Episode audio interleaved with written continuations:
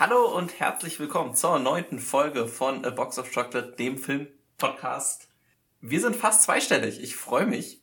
Und mit dabei ist natürlich. Ja, nächste Folge ist Jubiläum, ja. ja. da haben wir Zweistelligkeit. Also eigentlich ist es ja die zehnte, technisch gesehen. Theoretisch, wenn man das Special mit reinsieht, haben wir jetzt zehn Folgen geschafft, wenn, wenn wir mit der durch sind. Also Ja, das, den Milestone haben wir schon mal. genau. Mit dabei habe ich natürlich wieder mit äh, den Jonas Hallo, hallo. und ich bin Philipp. Und ja, wir haben wieder Kino. Wie geil ist das denn? Wir haben, glaube ich, wirklich ordentlich Filme die letzten Wochen gesehen. Ähm, zu einem kommen wir natürlich erst nachher, weil wir haben uns A Quiet Place 2 im Kino geguckt. Und da wir direkt heute über den ersten Teil reden, werden wir dann unsere Meinung, unsere Erfahrung mit dem Film dann erst später teilen. Aber einen ganz anderen großen Film hast du ja gesehen, den habe ich noch nicht gesehen und da bin ich jetzt ganz gespannt zu hören, wie du den fandest, und zwar Black Widow. Ja, genau, Black Widow. Wir haben ja richtig häufig schon über den gesprochen, weil es eben nicht klar war, wann sehen wir den, wie sehen wir den überhaupt. Ähm, ich war ganz froh, dass ich den jetzt im Kino sehen konnte, weil ja, so Marvel-Filme, die irgendwie, die gehören schon so ein bisschen ins Kino. Ich weiß nicht, ob ich den auch zu Hause gut gesehen hätte. Aber ich war gestern tatsächlich im Kino, um mir Black Widow anzuschauen. Und da du ihn noch nicht gesehen hast, will ich jetzt auch auf nicht zu viele Details eingehen. Wir werden wahrscheinlich nochmal im Detail dann darüber sprechen, wenn du ihn auch gesehen hast. Ähm, Im Großen und Ganzen muss ich aber sagen, ich fand ihn leider nicht so super. Der hatte jetzt auch natürlich ein ungünstiges, äh, ja, eine ungünstige Aufgabe, weil er, wir haben jetzt seit einem Jahr ein bisschen mehr sogar keine Marvel-Filme mehr gehabt. Und das ist jetzt der Film, der gezwungenermaßen das wieder einleiten soll. Ich meine, okay, wir hatten die Marvel-Serien, aber jetzt kommt quasi der neue Marvel-Film endlich. Und Black Widow schafft das leider nicht zu tragen. Und ähm, das liegt an vielen Sachen. Zum einen ist das äh, natürlich erstmal abgesehen von der Hauptstory, also es geht nicht so stark äh, drauf ein, was jetzt als nächstes passiert im MCU. Äh, das wussten wir ja schon, das ist quasi die Vorgeschichte von Black Widow. Und Black Widow ist ja ein Charakter, Spoiler Alert, der nicht mehr im MCU auftauchen wird. Äh, deswegen war es, glaube ich, auch generell eher so eine Abgesang nochmal an Black Widow und den Charakter, weil der ja auch ein bisschen zu kurz kam in End- Endgame, weil der, der wurde überschattet durch einen anderen Tod. Ähm, das, in dem Sinne funktioniert der Film durchaus, wenn man den Charakter mag und ihn noch ein letztes Mal sehen will, ist es, glaube ich, der, super Film. Was ich aber schade fand an dem Film war, dass er sich wirklich kaum entscheiden kann, was er jetzt sein will. Weil manchmal ist er total geerdet und eher so eine Art Jason Bourne Agentenfilm, so ein bisschen wie, wie heißt er, äh, Captain America 2. Mhm. Ähm, und man denkt so, oh geil, ne, cool choreografierte, äh, choreografierte Kämpfe, äh, norm, äh, realistische Action, nicht komplettes äh, Explosionschaos. Den Moment ist er ziemlich cool, aber manchmal und gerade zu Ende wird er dann wirklich zu einem völlig übertriebenen Action-Gewusel, was sogar halt für Marvel-Verhältnis schon extrem ist, wo ich mir denke, das ist, das ist auf einem Level von einem G.I. Joe oder einem Michael Bay-Film. Und es sieht auch nicht gut aus, das ist auch das Ding. Also, das hat mich, also es gibt eine Szene, ey. Also, ist kein Spoiler, aber am Ende des Films es gibt quasi so einen Kampf, so ein bisschen in luftigen Höhlen, sag ich mal. Und da gibt es eine Szene, wo dann irgendwie sie mit einem Flugzeug irgendwo wegfliegen und irgendwelche Soldaten sind irgendwo runtergefallen und im Fallen haben die noch Knarren und schießen auf das Flugzeug und, und verfolgen die quasi mit ihren Knarren. Oh, es ist so schlimm. Oder es gibt eine Szene, wo Black Widow irgendwo aus dem Fenster springt und hinter ihr kommt eine Explosion und dann fällt sie drei Stockwerke und hält sich noch in so einem Geländer fest und in der Zwischenzeit explodiert alles. Und es sieht ganz fürchterlich aus. Also sie hat Also- Superkräfte, ohne Superkräfte zu haben. Das ist nämlich das Ding, weil, weil Black Widow war ja eigentlich immer der Charakter, der keine Superkräfte Mhm. hatte. Und deswegen eignet sich ja auch für einen Film, dass er eben so eine keine riesige Bromborium draus macht, sondern sagt, hey, äh, sie kann eben nur im, im Nahkampf kämpfen, sie ist kein Superheld, deswegen machen wir auch einen Film, der dazu passt. Aber gerade am Ende passt es eben überhaupt nicht dazu. Man denkt sich, wie zum Teufel über, hat sie das überhaupt überlebt? Also das ist so lächerlich teilweise. Das ist leider die, äh, die Marvel-Krankheit mal wieder, dass alles dann irgendwie mit einem großen Kr- Kracher enden muss und am Ende muss irgendein großes Ding in ein anderes großes Ding reinfliegen und alles explodiert. Ja. Leider sehr, sehr schade, aber Hättest du also- einen Marvel-Film, mit dem du den ungefähr auf eine Stufe stellen würdest? mh, vielleicht so ein Ant-Man 2, obwohl Ant-Man 2 noch ein bisschen schlechter ist. Okay. Aber so von dem Ding, weil es auch ein Film ist, der jetzt also er hat jetzt keinen großen Impact auf alles, man kann ihn durchaus überspringen. Mhm. Ich denke mal, dass ähm, das Einzige, wo ist, ähm, was so ein bisschen angeteased wird, was möglicherweise dann von diesem Film übernommen wird, ähm, das kommt dann vielleicht in der Hawkeye-Serie, wenn es die gibt. Ich, ich glaube, es soll eine Hawkeye-Serie ja, geben, ne? das, ne? Ja, ich glaube, es soll eine kommen. Genau, also da werden wir, wenn, wenn man die Hawkeye-Serie komplett verstehen will, dann sollte man vielleicht Black Widow gesehen haben. Ansonsten ist es, glaube ich, ein Film, den man durchaus mal okay. überspringen kann. Ja, also aber, für mich selber, ich werde den natürlich nicht überspringen, ich werde ihn mir noch angucken. Hm. Ähm, also, ja, ja, bei mir gab es einen ganz guten Grund, warum ich ihn nicht geguckt habe. Und zwar, hm. weil er bei uns selber im Kino nicht lief. Ähm, ich weiß nicht, wie weit ähm, das mitbekommen wurde. Äh, da gab es große Probleme zwischen Disney und den äh, Kinos in Deutschland. Ähm, ob Black Widow gespielt wird, wie er gespielt wird und so weiter. Ähm, ohne da großartig ins Detail zu gehen, ist es halt bei den Kinos, wo ich arbeite, spielen wir ihn nicht. Ähm, die offizielle Begründung liegt daran, dass ähm, der halt gleichzeitig im Streaming verfügbar ist und Kinos quasi wollen, dass die exklusiv im Kino laufen. Ähm, aber auch intern gibt's da große Unterschiede in den Meinungen, ob man ihn dann trotzdem spielen sollte oder nicht. Ähm, persönlich finde ich, wir werden es nur als Kino schaffen, auch die Filme wieder exklusiv ins Kino zu kriegen, wenn wir dann auch tatsächlich die Filme spielen. Und wenn wir sie dem Streaming jetzt quasi alleine überlassen, kommen wir auch nicht wirklich weiter in dem ganzen Thema. Ähm, und da muss man auch den Verleihern ein bisschen entgegenkommen. Ich will jetzt nicht so tun, als wäre Disney äh, hier das arme Schwein. Ich meine, das ist ein Multimilliarden-Dollar-Unternehmen. Die können, sie, können sich ein bisschen Verlust auch mal erlauben, aber auch die haben, ich glaube, letztes Jahr wirklich Geld gelassen. Ihre Parks und so waren ja auch alle zu. Äh, deswegen verstehe ich es vollkommen von Disneys Seite, diese Entscheidung zu treffen, hey, wir bringen ihn im Streaming und im Kino raus. Ähm, und die sind halt hart geblieben in den Verhandlungen. Ähm, das heißt, bei uns konnte kein Kompromiss gefunden werden. Andere Kinos haben es geschafft, einen Kompromiss zu finden. Irgendwie. Und deswegen spielt er in manchen Kinos und in nicht. Genau, man hat auch irgendwie das Gefühl, es sind eher die kleineren Kinos, die betroffen werden. Ähm, und in den großen Multiplex-Kinen, äh, jedenfalls in den meisten, äh, wird er denn auch gespielt. Also ich habe ihn zum Beispiel in einem sehr, sehr großen Kino gesehen. Und ja, ich, ich, ich finde es auch, ich finde es ein wahnsinnig schwieriges Thema, weil zum einen möchte ich auch nicht auf Disney raufhauen, weil man, ne, jeder hat durch die Pandemie irgendwie Verluste gemacht und Disney, bei Disney, so einem Riesenkonzern, ist es eben kein Verlust von 100.000, sondern von 100 Milliarden. Mhm. Keine Ahnung, ob das so halbwegs stimmt, aber in, dem, in der Größenordnung und dementsprechend müssen die halt auch irgendwie gucken. Ich meine, Black Widow war letztes Jahr ja schon fertig, die haben jetzt ein Jahr auf diesem Film rumgesessen und müssen den ja auch irgendwie noch zu Geld machen. Ich finde es aber auch dann schade, dass, also ich habe so ein bisschen das Gefühl, dass viele jetzt auch so ein bisschen sauer auf Kinos sind, wenn sie sagen, na toll, jetzt kann ich den Film nicht gucken. Dankeschön, Kino, nur weil ihr euch da hier nicht einig werdet. Ich kann das auch von den Kinos verstehen. Zum einen dieser Aspekt, na gut, den Aspekt von, ähm, dass er gleichzeitig im Streaming angeboten wird, das ist, glaube ich, ein bisschen, da, da müssen wir uns, glaube ich, irgendwann dran gewöhnen dass das auf uns zukommt. Ich glaube, das ist so ein bisschen die Zukunft von allem, dass Filme parallel angeboten werden. Jedenfalls vor allem von den Studios, die ihre eigenen Streamingdienste haben.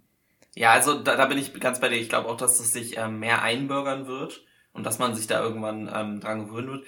Ich bin nur der Meinung, dass das nicht unbedingt so massiv in den ähm, in den, Be in den Besucherschnitt reinschneiden wird in den Kinos, weil die Leute, die den Film vorher schon im Kino geguckt haben, werden ihn wahrscheinlich auch weiter im Kino gucken. Zum großen Teil zumindestens. Ähm, und viele oder einige zumindestens, die den im Streaming gucken, wären eh nicht ins Kino gegangen. Deswegen ja. weiß ich nicht. Also ich sehe das, das nicht als auch. ganz so die riesige Gefahr. Natürlich ist es schlimm, aber ich meine, äh, den Kinos wurde auch schon tot gesagt, als äh, Videokassetten rauskommen. Dann wurde tot gesagt, ja. als äh, Blu-rays und DVDs billiger wurden. Das muss man, man muss sich halt anpassen man muss sich an den wandelnden Markt anpassen. Man muss Kino zu mehr als nur einen Film gucken machen, auf jeden Fall. Irgendwie ein bisschen mehr Erfahrung. Es muss irgendwas Besonderes sein und weiterhin besonders bleiben. Ähm, und dann glaube ich auch, dass das so weitergeht. Und äh, vor allem bei so Riesenfilmen wie jetzt Black Widow oder später James Bond, da, um sich finanzieren zu lassen, können die den nicht nur in Streaming rausbringen, weil sonst. Ja, das ist unmöglich, ja. den dadurch wieder reinzubekommen. Ja. Also ich nehme auch an, an, dass, ich kann mir gut vorstellen, dass Disney trotzdem Verluste machen wird bei Black Widow. Nicht viel, aber zumindest nicht annähernd so viel Profit wie bei den letzten Marvel-Filmen. Ja, denke ich auch. Also zumindest in hm. Deutschland, ich weiß jetzt nicht, in Amerika ist ja schon weiter geöffnet, äh, aber ähm, in Deutschland, weil auch wenn der in manchen Kinos läuft, die Kinos können nicht ganz so voll ausgelastet werden wie vorher. Ähm, ich glaube auch immer noch sind die Leute nicht ganz so bereit, wieder ins Kino zu gehen. Man muss ja auch sich testen lassen und Maske tragen und der ganze Kram. Ähm, deswegen. Ja, ich glaube ja. ja, ich glaube auch tatsächlich, dass der Marvel ähm, äh, die, die Lust auf Marvel so ein bisschen ab, jetzt durch ein Jahr Pause so ein bisschen abgeflacht ist. Jedenfalls für ja. die, die klassischen alten Marvel-Helden wie ein Black Widow. Äh, könnte ich mir schon vorstellen, dass viele irgendwie sagen, ach ja, stimmt, die gab es ja auch noch. Weiß jetzt nicht, ob ich den unbedingt sehen muss. Ich war etwas überrascht, weil ich war gestern halt äh, um 14 Uhr im Kino, in einem großen Kino ähm, mitten in Berlin wo man eigentlich meinen sollte, ey, das ist dann rappelvoll. Vor allem, weil der Film ist wann angelaufen? Am Donnerstag, also für drei Tagen. Ja. Das, das erste Wochenende von diesem Film. Und es war überraschend leer. Ne, es war natürlich überall ab, durch Abstand und so, aber trotzdem hatte ich nicht das Gefühl, es war voll ausgelastet, dieser Saal. Und das hat mich total gewundert. Ich dachte, oh Gott sei Dank haben wir noch Karten bekommen, weil sonst wäre ja keine Chance gewesen. Aber nee. Es gab Leute, die haben sich vor uns in die Schlange gestellt und haben entspannt noch Karten bekommen. Wir haben sie halt im Voraus gezahlt.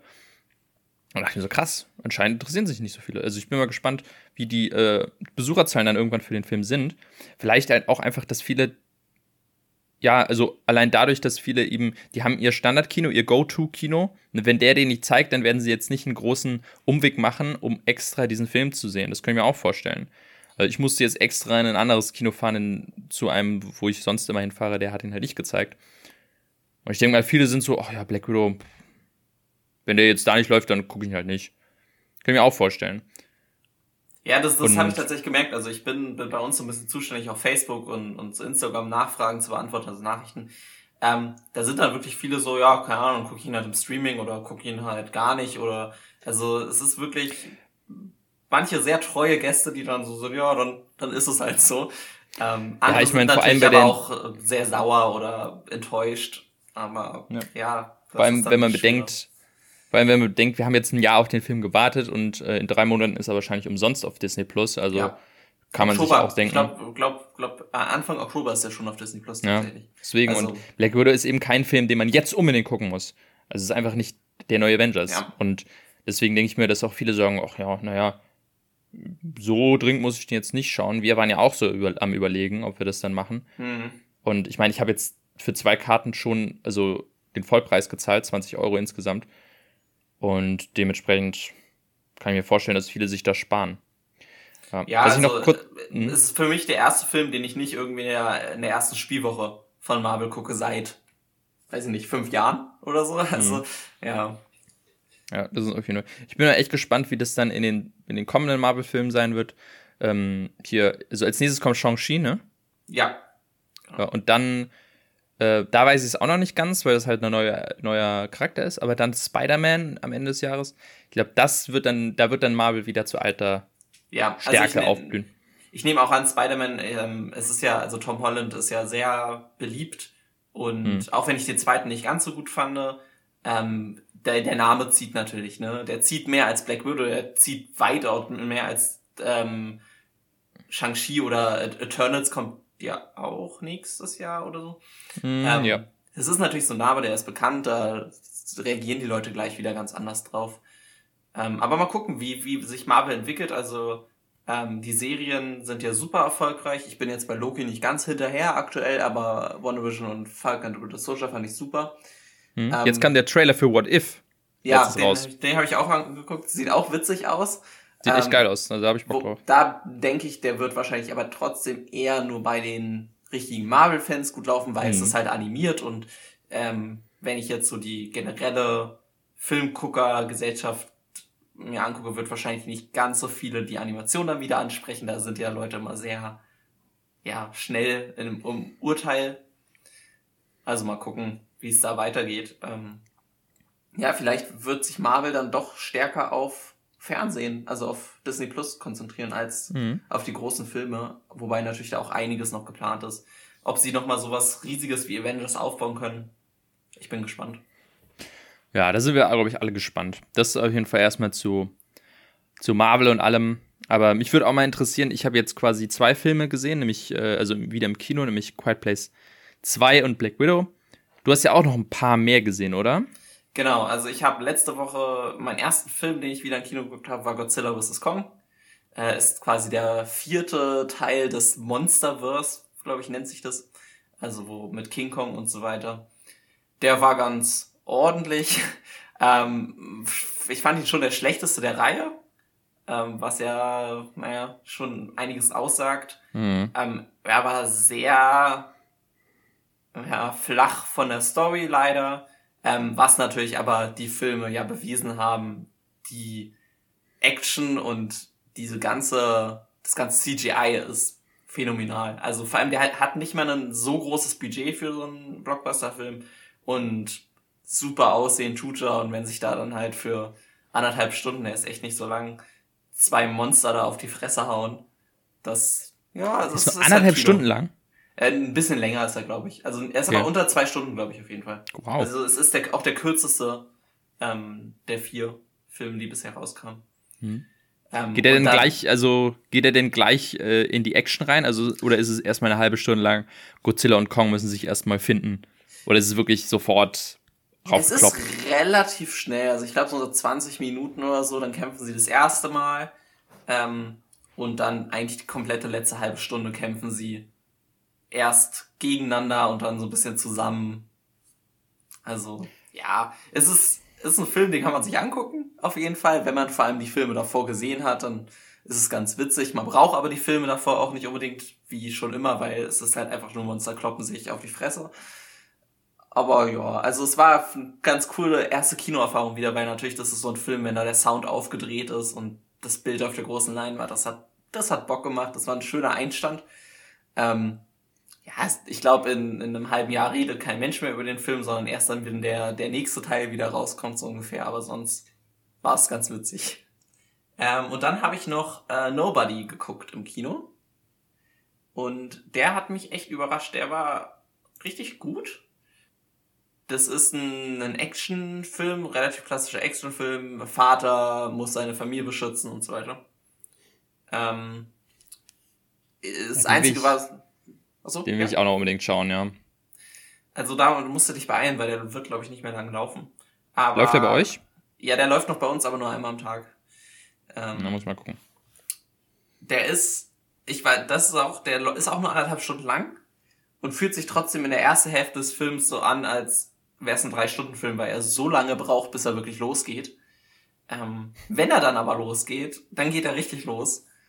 Und dann macht die Action echt Bock. Es ist super, dass er ein FSK 16 ähm, bekommen hat, also dass er auch mutig rangeht. Das habe ich allgemein gemerkt. Es sind viele Filme aktuell mit FSK 16 äh, draußen und das merkst du halt gleich. Dann können sie gleich ein bisschen mehr zeigen und die Action ist dann ein bisschen härter und nicht so, ja, da kommt halt auch mal Blut und so ein Scheiß. Also der hat richtig Bock gemacht. Die Action war super gefilmt. Äh, richtig Respekt an die äh, Stunt-Coordinator und so weiter. Also war, war schick. Anderthalb Stunden ist kurzweilig sonst, wenn man erstmal über die erste halbe Stunde rüberkommt und dann noch nicht so halb eingeschlafen ist. Ähm, aber dann, ja, war cool. War ein volles Kino. Das war das erste Mal, dass ich jetzt so ein richtig volles Kino wieder hatte. War, war, ja, war witzig. Äh, und dann, ich habe noch ein bisschen Netflix geguckt, ähm, da habe ich Chronicle geguckt. Ich weiß nicht, kennst du den Film? Mhm, ja, ja. Ja, ich habe yes. ihn tatsächlich zum ersten Mal geguckt. Ähm, den fand ich auch cool. Also es ist ein ganz anderer Take mal an so einen Superheldenfilm und so ein bisschen mehr, weiß ich nicht, was machen Teenager, wenn sie auf einmal Superkräfte kriegen? Nicht so Spider-Man-mäßig äh, große Verantwortung, sondern eher genau das Gegenteil. Und wird dann ja extrem dunkel am Ende. Also so richtig cool und ich glaube, so einer der besten Filme aus diesem Found Footage, wobei es ja nicht wirklich Found Footage, aber wo halt die Charaktere die ganze Zeit selber den Film quasi aufnehmen. Auf ja. jeden Fall. Ja. Wenn dir der gefallen hat, äh, schau dir mal Akira an. Das ist ein alter Anime-Film. Und so ein bisschen eine sehr, sehr starke Inspiration von, Okay. Äh, von Chronicle. Also Chronicle ist im Grunde dieselbe Story, nur so ein bisschen auf Teenager ge gemünzt. Und wahrscheinlich ein bisschen Western, also westlicher, ja. Am amerikanisch. ja, beziehungsweise Akira ist äh, quasi ein Sci-Fi-Film. Da geht es mhm. dann quasi in eine, in eine Blade Runner-artige äh, Neo-City. Äh, Aber äh, vom Grundgedanken ist es ein bisschen ähnlich. Also auch ziemlich cool. Also ich finde, beide sind, äh, haben ihre Daseinsberechtigung auf jeden Fall. Aber ich mag Chronicle auch sehr, sehr gerne. Muss ich echt mal wieder schauen. Ja, es ist auf Netflix. Ich war so ein bisschen beim mhm. Durchscrollen. Mhm. Ähm, und danach habe ich tatsächlich noch einen Film geguckt, der hat mir dann die, die Lust auf Filme erstmal wieder versaut. ähm, und zwar The Darkest Mind. Oder Darkest, The Darkest Mind. Sagt mir gar nichts. Ist ein, ich glaube, der ist so am Ende der, der Young Adult ähm, Dystopia-Filme, so aller Hunger Games und so rauskommen. Gottes Willen, sieht der fürchterlich und, aus. Ähm, ist auf einer eine Buchreihe beruht der. Die Buchreihe war wohl sehr erfolgreich und ist auch relativ beliebt. Der Film war aber sehr, sehr schrecklich. ähm, ich habe auch von dem Film nie nicht was gehört, obwohl der erst 2018 rauskam. Also mhm. ähm, pf, keine Ahnung. Ich meine, er hat auch nur 44 Millionen eingenommen. ähm, ja, es ist so ein bisschen X-Men-mäßig. Kinder kriegen so Kräfte und werden dann verfolgt und so weiter und müssen sich gegen die Erwachsenen schützen. Ähm, ja, würde ich nicht empfehlen. Äh, außer ihr wollt irgendwie einen, keine Ahnung, Trinkspiel draus machen. Ich wüsste nicht mit was, aber doch jedes Mal, wenn sie eine Farbe nennen könnt, könnt ihr trinken, dann, dann macht ihr vielleicht Spaß. Aber sonst äh, auf keinen Fall zu empfehlen. Äh, ich habe auf jeden Fall verstanden, warum der komplett gefloppt ist, weil, weiß ich nicht, er ist nicht gut wirklich geschauspielert, er ist, die Story ist ultra langweilig und komplett an den Haaren herbeigezogen. Ähm, ja, ist einfach ein langweiliger Film. Sieht auch nicht schön aus. Die Kräfte sehen nicht wirklich schön aus. Keine Ahnung. Also es ist einfach X-Men auf schlecht. Und mehr ist da eigentlich auch nicht zu sagen zu dem Film. Aber ich wollte ihn mal ansprechen, habe ihn geguckt.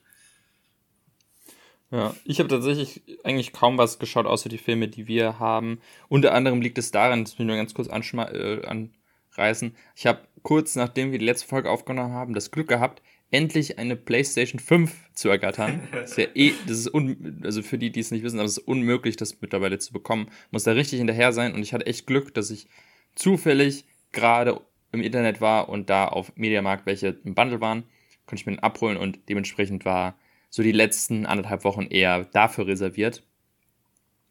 Äh, plus noch ein bisschen EM ist ja auch, äh, ist ja auch noch gewesen, ist jetzt quasi heute das Finale, also ja. Filme kommen dann erst ab nächste Woche wieder so richtig bei mir in Fokus. Aber lass uns doch den Fokus jetzt setzen auf die Filme. Ja. Weswegen wir hier sind. genau, wir haben diese Woche ja das komplette Horror-Genre so ein bisschen abgedeckt. Ähm, mit ja. zwei Horrorfilmen. Ähm, und wir fangen mit meinem Film an. Richtig? Ähm, genau.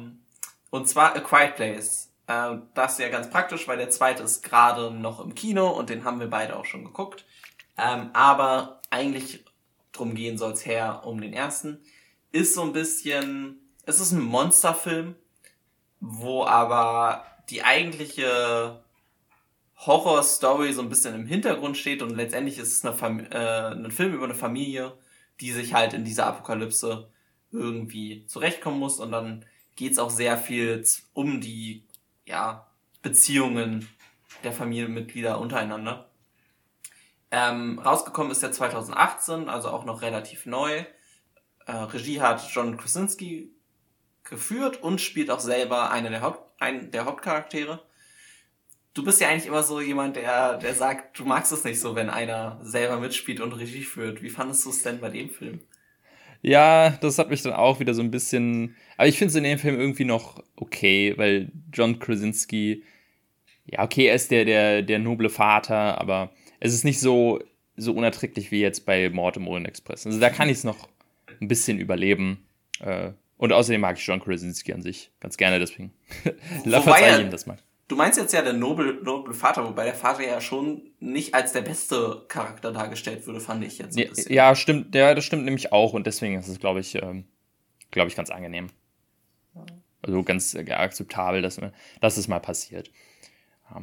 Ähm, genau. Ich will noch ganz kurz einmal auf die Story eingehen, für die, die es nicht geguckt haben. Ich würde den sehr, sehr empfehlen, den Film, wenn man ihn noch nicht geguckt hat. Ähm, wir werden auch ein bisschen spoilern, wobei der Film auch trotzdem super Spaß macht, wenn man, selbst wenn man die Story kennt. Ähm, ja, vor allem, also vor allem, weil, wenn man jetzt ähm, die Trailer sieht, kann man sich so ein paar Sachen schon denken, die im ersten Teil passiert ja. sind. Deswegen, ja, glaube ich, ja. ist das auch nicht so schlimm, wenn wir hier ein bisschen spoilern. Ja, also der Film startet damit, dass wir ähm, eigentlich nur einen Tagescounter kriegen. Ich glaube, es geht so um die drei Monate nach irgendwas geht's los. Ähm, und zwar ist auf, sind auf der Erde Aliens gelandet. Ähm, oder auf jeden Fall irgendwelche Monster sind erschienen. Ich weiß nicht, ob tatsächlich in der Story wirklich im ersten klar wird, ob es Aliens sind oder nicht. Aber auf jeden Fall sind es Aliens. Ähm, und die sind extrem ähm, oder reagieren ganz extrem auf Geräusche. Das heißt, um alles, was Geräusche macht, greifen sie an ähm, und vor allem halt Menschen. Deswegen muss man komplett leise sein und wir fangen in dem Film direkt damit an, dass die Familie, also die Abbott Family, ähm, in die Stadt quasi muss, um Medikamente für einen ihrer Kinder zu holen. Und ja, man merkt schon an der ganzen, also dieser Film ist, naja, Quiet Place, also ist extrem leise dadurch, dass sie halt keine Geräusche machen äh, dürfen, um zu überleben. Und diese ganze Information, dass die keine Geräusche machen wird uns gar nicht jetzt irgendwie ja, der, der klassische Style für so einen schlechten Film wäre jetzt gewesen, dass wir am Ende, am Anfang einen Voice-Over kriegen, wo uns wahrscheinlich der Vater erzählt, wir leben in der Welt und keine Ahnung, man darf ja. keine Geräusche machen, so ein Scheiß. Oder, oder so ein Zusammenschnitt von so, ähm, von so Nachrichtensendungen. Ja, genau. Auch ganz gerne mal. Sowas ja. wäre auch möglich. Genau. Aber anstatt das zu kriegen, kriegen wir einfach die Charaktere, die halt in diesem Laden sind, in, in der Apotheke, und einfach ganz leise. Also man merkt sofort, sie müssen alle leise sein. Dann das kleinste Kind fängt an, mit so einem Spielzeug rumzuspielen und das wird quasi behandelt, als wäre es eine Bombe, weil es halt Geräusche machen könnte. Ähm, und sofort hat man so dieses Gefühl von Angst in sich drin, obwohl man nicht weiß, was los ist. Man hat keine großartigen Informationen. Ich glaube, wenn sie aus dem Laden rausgeht, sieht man ganz kurz einen Zeitungsartikel, wo irgendwie so steht, sie reagieren auf Geräusche. Aber auch das wird, glaube ich, sieht man nur, wenn Untertitel an sind. Also es wird, uns wird wenig Information gegeben. Aber es ist halt einfach super gespielt und man weiß sofort, irgendwas ist gefährlich. Ähm, und dann relativ schnell sehen wir, dass der Film sich auch nicht zurücknimmt, weil auf dem Weg nach Hause äh, spielt auf einmal das Kind halt wieder mit diesem Spielzeug rum und wird dann extrem brutal ermordet. Und das ist tatsächlich, also diese ersten, ich weiß nicht, zehn Minuten des Films sind eigentlich meine mit Abstand Lieblingsteil dieses Films. Weil es ja, einfach auch. so perfekter Horror ist. Ohne dass wir ja. was wissen, haben, hat man Angst und dann kommt der Jumpscare und es ist halt nicht nur ein Jumpscare, sondern es ist einfach, es passiert wirklich Böses und du weißt sofort so, keiner dieser Charaktere ist auch nur annähernd sicher in dem gesamten Film. Wenn sie das kleinste Kind, was normalerweise immer sicher ist in jedem Film, man bringt ja nicht das Kind um, ja, sondern, ja, und dann haben wir direkt, springen wir zu, glaube ich, über einem Jahr danach. Einfach so, zack, und der Film hat begonnen. Ja, ich muss auch sagen, ich glaube, also, ähm, dieser komplette, die komplette erste Szene, dieser Cold Opener, der fühlt sich total an wie so ein Kurzfilm, muss ich ja. sagen als wäre das ein eigenständiger Kurzfilm gewesen und den hätte sich irgendwie ein Produzent angeschaut und gesagt, daraus machen wir einen ganzen Film. Weil der, diese einzelne Sequenz für sich eigentlich auch schon allein funktioniert. Also für mich ist es auch die beste Szene im Film und erklärt völlig klar, wo in welcher Welt leben wir, wie funktioniert das, was ist gefährlich, was sind diese Monster, ohne auch nur ein einziges Wort zu sagen, beziehungsweise sie unterhalten sich in Gebärdensprache, aber uns kaum was zu erklären und es ist einfach wahnsinnig großartig gemacht. Ja. Genau. Ähm, und eigentlich viel groß an der Story tut sich dann gar nicht mehr in dem Film.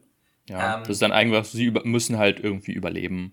Genau. Und, ähm, und ja. es passieren halt unterschiedliche Sachen. Also die äh, Frau der Familie wird dann schwanger und das ist eigentlich so ein bisschen der Katalyst, warum dann ja ihr Leben, was sie relativ sicher auf einer Farm führen und halt über einem Jahr trotz dieser Riesengefahr bisher geschafft haben zu überleben, ähm, ja dann nicht mehr so gut läuft. Genau, du hattest schon angesprochen, sie sprechen in Gebärdensprache. Das liegt daran, dass auch eine der äh, Kinder, die Tochter, nämlich ähm, taub ist. Deswegen haben sie halt einen ganz guten Vorteil, weil ne, ähm, in einer Welt, wo man keine Geräusche machen darf, Ge äh, Gebärdensprache zu können, ist, glaube ich, ganz praktisch und erklärt für mich auch so ein bisschen, warum diese relativ normale Familie, das ist jetzt nicht irgendwie der, der Supervater, der da irgendwie mit seiner Axt alle Monster umbringt, sondern das ist halt eine ganz normale Familie. Aber dieser eine Vorteil erklärt halt ganz gut, warum sie es geschafft haben zu überleben. Und sie schaffen es dann tatsächlich im Laufe des Films durch mehr oder weniger Glück, durch so ein Implantat rauszufinden, dass halt diese Monster dann doch eine Schwäche haben und können halt am Ende sogar zurückkämpfen. Der Film ist auch nicht besonders lang, ich weiß nicht genau mhm. die Zeit. Auch nur ein bisschen, ich glaube 1,40 oder so. Also wirklich äh, überraschend kurz. Ja. Oder auch angenehm kurz. Ähm, was ja so, es ist ja relativ gewöhnlich zwar für Horrorfilme, dass die nicht so kurz sind, aber, äh, nicht so lang sind, aber bei dem Film ist es auch auf jeden Fall richtig, weil so interessant diese Prämisse ist mit diesen Monstern, sie zu lang zu führen, hätte dem Film einfach nicht gut getan, weil wir sind halt nur mit diesen vier beziehungsweise fünf Charakteren die ganze Zeit ne, interagieren und sonst wäre es halt auch einfach langweilig geworden. Ähm, und dann wäre, glaube ich, auch der Spannungsbogen einfach abgefallen. Ja, vor allem, weil es ein Film ist, der, wie du schon meintest, sehr ruhig inszeniert ist. Also es ist auch kein großer Actionfilm. Wir haben manchmal einen, einen Score, aber in vielen Szenen auch gar keine Musik oder ganz, ganz leise, was halt auch zum Thema passt. Und ich glaube, das dann über so zwei Stunden, das wäre dann ein bisschen extrem gewesen. Ich muss, muss mal ganz sagen, ich, was ich ganz äh, lustig in Erinnerung fand, äh, ich habe den damals im Kino gesehen und ich hatte so richtig Bock auf den Film, dachte mir, oh geil, ey, Quiet Place, richtig geil, richtig gefreut. Dann setze ich mich ins Kino mit so zwei Kumpels und der Film geht los und ist am Anfang halt so total leise. Und dann sitze ich da so und realisiere, ach du Scheiße. Weil alles um mich herum raschelt. Alle rascheln in irgendeinem Popcorn, machen irgendwelche Chipstüten auf. Äh, und, und ich denke mir so, oh Scheiße, nein, das könnte ein Film sein, der mir richtig. Also bei so einem Film kann einem das Publikum den richtig kaputt machen. Weil wenn es ganz viele Szenen gibt, die ganz ruhig sind und die ganze Zeit hörst du irgendwie irgendwelche Leute da rumrascheln, das reißt einen total raus. Hat es einem Gott sei Dank am Ende nicht, aber das war wirklich so ein kurzer Panik, wo ich dachte, oh Scheiße. War das eine gute Idee, den in so einem überfüllten Kino zu sehen? Also. Ja, das, das, das, das habe ich tatsächlich jetzt beim zweiten auch so ein bisschen gemerkt. Da musste ich mich selber manchmal zurückhalten. Ich hätte gerne mehr, mehr Popcorn gegessen. ähm, ja, aber weil du halt schon auch so meinst, also selbst der Score hält man sich relativ zurück. In manchen Szenen hätte ich es so cool gefunden, hätte er sich noch ein bisschen mehr zurückgehalten. Mhm. Ich habe ähm, dir also auch gesagt, also was ich geil gefunden hätte, wäre vielleicht mal eine Version oder einen Schnitt von dem Film, wo einfach die komplette Musik rausgenommen wurde. Weil an mhm. manchen Stellen war mir dann doch, wie du auch schon meintest, dann kommt dann doch bei einem Jumpscare irgendwie der, die Posaune bläst dir dann ins Ohr und das ganze Orchester und die Streicher kommen noch dazu und man denkt sich, ey, wäre es nicht passender für den Film, einfach mal ganz still zu sein? Ich glaube, das könnte eine gewisse Form von Horror auch noch erzeugen. Wenn der ganze Film einfach keinen Sound hat und dementsprechend die Geräusche, die gemacht werden, noch viel, viel größeren Impact hätten. Dass jeder Atmer, jeder Schritt auch von uns gehört wird und man weiß, oh, scheiße, war das schon zu laut? Ja. Also das, das wäre, glaube ich, noch, würde den Film ja auch noch so ein ganz kleiner Stufe höher stellen, obwohl er mir auch so super Spaß macht. Also er ist halt einer dieser Filme, der in diesem, ja, wirklich sehr monoton Horror-Genre auf jeden Fall raussticht, weil er halt hat interessante Monster und er hat halt dieses, dass er dich nicht dauernd jumpscares. Also, ähm, ich glaube, so richtige Jumpscares sind zwei, die so ein bisschen unnötig sind, finde mhm. ich. Also es ist einmal am, relativ am Anfang ähm, ist es mit dem Raccoon, ähm, Waschbär. Mhm. Und dann später noch einmal, wenn tatsächlich sie quasi ihr Kind bekommt und dann so eine blutige Hand an den an die Glasscheibe haut. Ja. Alle genau. anderen Jumpscares, ist, also es sind eh wenige, aber alle anderen quasi Momente, die, die gruselig sind, sind vollkommen verdient, so ungefähr. Ja, und ein paar Jumpscares sind ja auch nicht verkehrt. Es ist ja auch ein legitimes Mittel. Schlimm ist es eben, wenn es irgendwie so mega berechenbar ist, wenn du irgendwie bei vielen modernen Horrorfilmen dann da sitzt und denkst, ja, okay, jetzt geht die Musik aus, da tastet sich jemand irgendwie durch den Flur. Mhm. Wann kommt da? Oh, da ist er. Okay, Dankeschön, können ja. wir weitermachen. Also, das ist dann so schlimm, wenn es halt wirklich so nur darauf aufbaut. Und der Film schafft es eben, die auch zu benutzen. It Follows, über den wir später reden, hat auch ein paar sehr gute Jumpscares. äh, meiner ja. Meinung nach. Äh, und äh, schafft es aber trotzdem auch einen generellen Grusel zu erzeugen. Einfach auch aus dieser, ähm, dieser, diesem Gedanken, ey, scheiße, was würde ich in der Situation machen? Wie wäre das? Ich, also ja. ich wäre, glaube ich, wir wären beide sofort tot, können wir uns vorstellen. ähm, ich finde es auch ganz gut, dass in dem Film äh, nicht übermäßig erklärt wird, wo kommen die Monster her oder auch zu zeigen, wie äh, der Ausbruch war. Ja. Ähm, das äh, das finde ich an dem ersten Teil halt echt schön, weil das manchmal man auch einfach gar nicht erklären muss, sondern einfach sagen, so, so ist es jetzt und man lebt damit. Vor allem, weil es schwierig ist, glaube ich, so einen Ausbruch auch logisch zu erklären. Da kommen wir dann vielleicht später kurz zu. Aber ja. ähm, der Film lässt viele Sachen äh, offen, erklärt sie nicht übermäßig und ich finde das genau richtig für einen Horrorfilm, weil ein Horrorfilm muss äh, und Monster äh, verlieren auch so ein bisschen an ihrem Gruselfaktor, wenn du alles über sie weißt. Ja, auf ähm, jeden Fall. Und äh, du hattest eine Sache gerade angesprochen, muss ich nochmal. Ich liebe solche Filme, wo du danach aus dem Kino gehst und so überlegen kannst, was würde ich in der Situation machen? Oder wie kann man diese Monster besiegen? Gut, jetzt in dem Film wird dann eine Lösung gezeigt, aber das ist, ich liebe solche Filme, da kommen wir auch zu It Follows nachher noch zu. Mhm. Was würdest du tun? Ist, glaube ich, eins der besten Sachen, die Horrorfilme machen und deswegen bin ich immer kein Fan von diesen, da ist jetzt ein Dämon und der hat dich irgendwie besessen oder so ein Scheiß.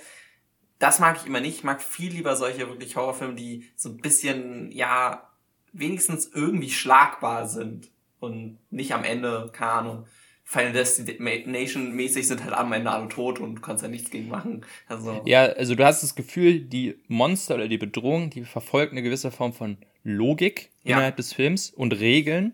Und diese Regeln kannst du irgendwie, mit denen kannst du irgendwie arbeiten. Und genau wie du meinst, ist es bei Paranormal Activities ist es ein irgendein Geist, der macht mal das, mal macht er das äh, wie es gerade für das äh, Skript passt und man hat das Gefühl, ja gut, das ist vollkommen willkürlich.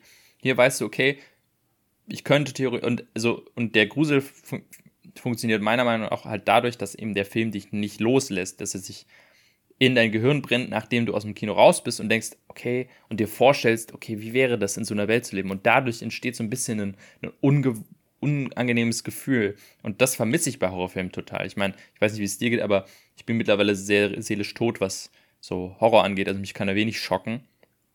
Und, ja, also ich habe ich hab in letzter Zeit relativ viel so Videos über Horrorfilme und sowas geguckt. Ich weiß nicht, ob du ähm, Kill Count kennst.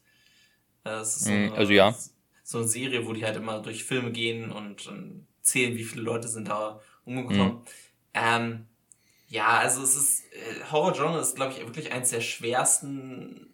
Es ist auch so ein bisschen wie, wie wir auch äh, über deutsche Filme geredet haben, nicht ganz nur die Schuld der Horrorfilme selber, weil ähm, das Publikum guckt sie ja.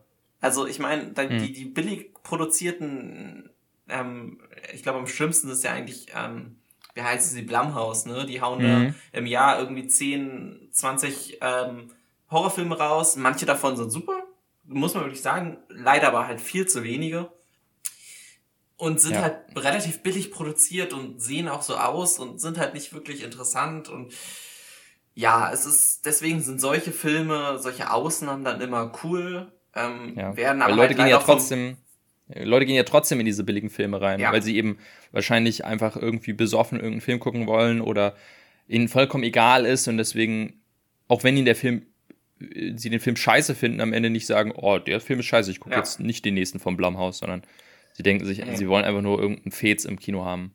Wahrscheinlich also, da, also das, das kennt ihr wahrscheinlich.